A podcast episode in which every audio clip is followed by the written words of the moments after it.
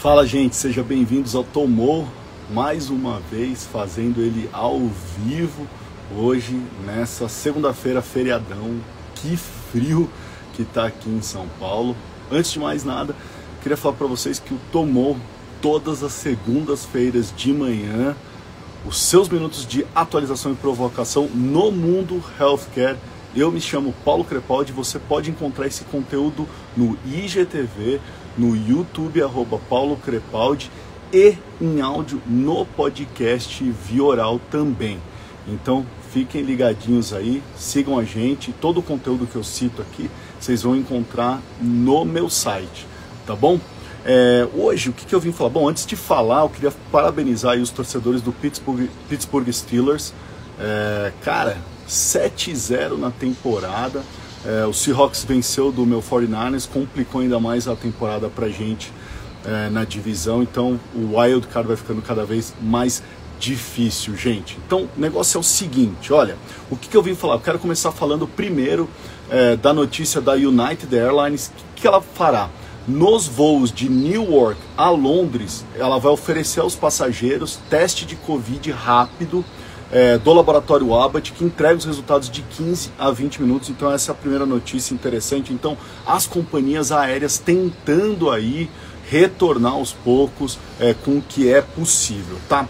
Vou falar da tendência de saúde digital, que é uma coisa que a gente vem falando demais aqui é, no Tomou e ah, os números vêm apontando lá para cima. É, para vocês terem uma ideia, em 2019, esse dado já está até um pouquinho antigo, né? Imagina agora em 2020, mas em 2019 o número de aplicativos para a saúde digital é, duplicou comparado com 2015, tá? E eu tô falando de aplicativos em todas as lojas, tanto na Google quanto na iOS. Então, em 2019 o dado eram de 318 mil aplicativos voltados é, para a saúde, tá?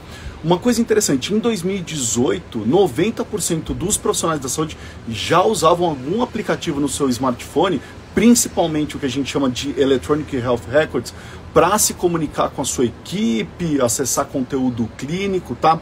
É, e em 2018, mais de 75% dos maiores sistemas de saúde, ou seja, os planos de saúde, as operadoras, é, forneciam aplicativos para o seu paciente. Então também uma preocupação também em saúde digital das operadoras e esse número só vem crescendo uh, agora. Além disso, o, os números de saúde digital são impressionantes, tá? A gente está falando em chegar em 100 111 bilhões de dólares até 2025, tá? E a pandemia, obviamente, acelerou tudo isso, então a adoção de ferramentas, a gente fala direto daquela curva de adoção. A curva de adoção, para quem conhece a curva de adoção, a gente pode falar outro dia, ela achatou para o canto esquerdo. Então, aqueles early adopters que a gente chama, tá? E os inovadores passaram a ser quase que toda a massa. Então, todo mundo é, querendo aí utilizar e aprender a utilizar aplicativos, tá? A, a expectativa vem é, do aumento do uso também da telemedicina, tá? Os dados mostram que antes, é, só para você ter uma ideia, em 2019 era 11% do uso da telemedicina, tá? Em maio de 2019. Comparado com maio de 2020, a gente está falando de 46%. Então, um salto grande também dos profissionais de saúde adotando ferramentas digitais saiu a lista dos top 50 health influencers da PR News. Eu vou colocar a lista completa no meu site, não vou falar aqui dessa lista, mas eu quero apontar os top 3, tá? Obviamente, top 1, o, o Dr. Anthony Fauci, tá? Em segundo lugar, a primeira-ministra da Nova Zelândia, Jacinda Ardern. É, em terceiro lugar, a coordenadora do Task Force é, da Covid-19, a doutora Deborah Burks alguns nomes que chamam atenção nessa lista top 50, tá?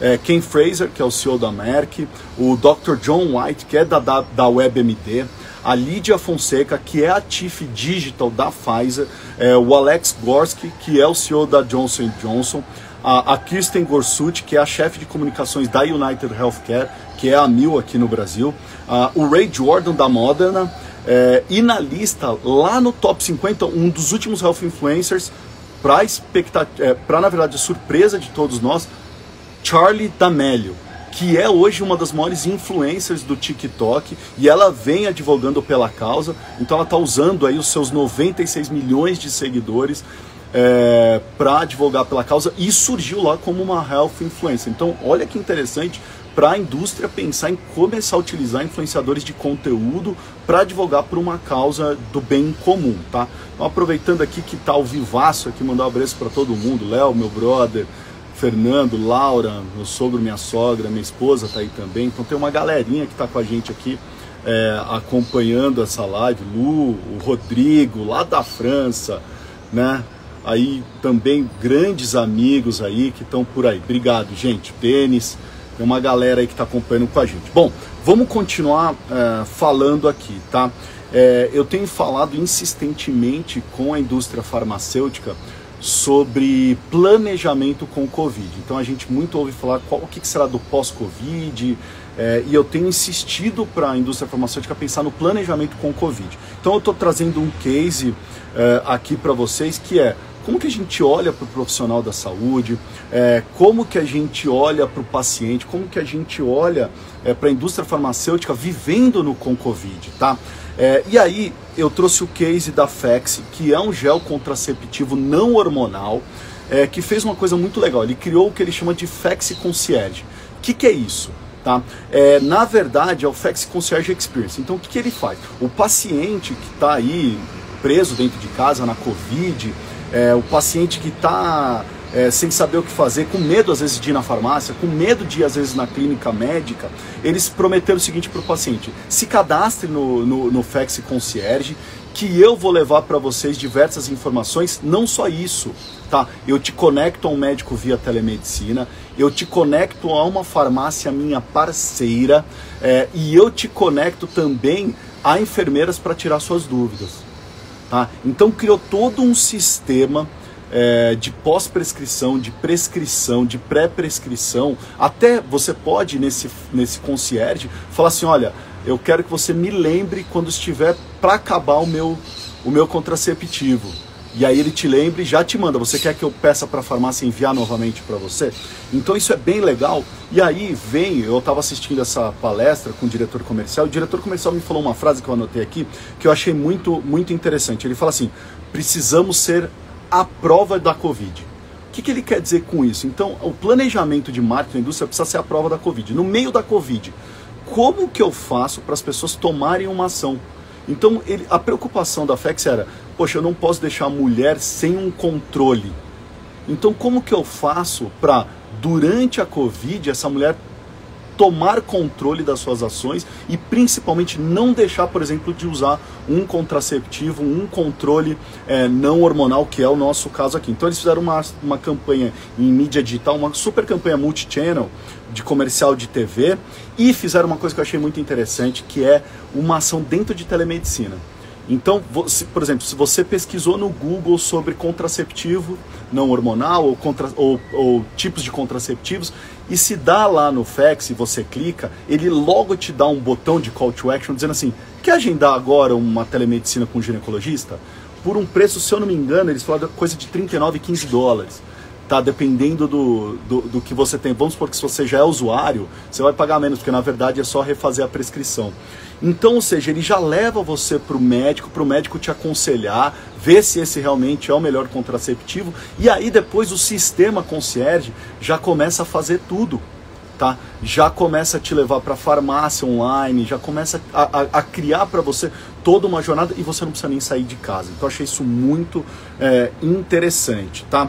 A campanha multi-channel dessa marca inclui uma força de vendas que eles falaram de 70 reps, antes eram 125, e eles hoje visam atender 12 mil ginecologistas. E o que eles fizeram? 14 reps são dedicados à visitação remota, são, são treinados especialistas a fazer isso via uh, visitação remota. Então isso é muito interessante, tá?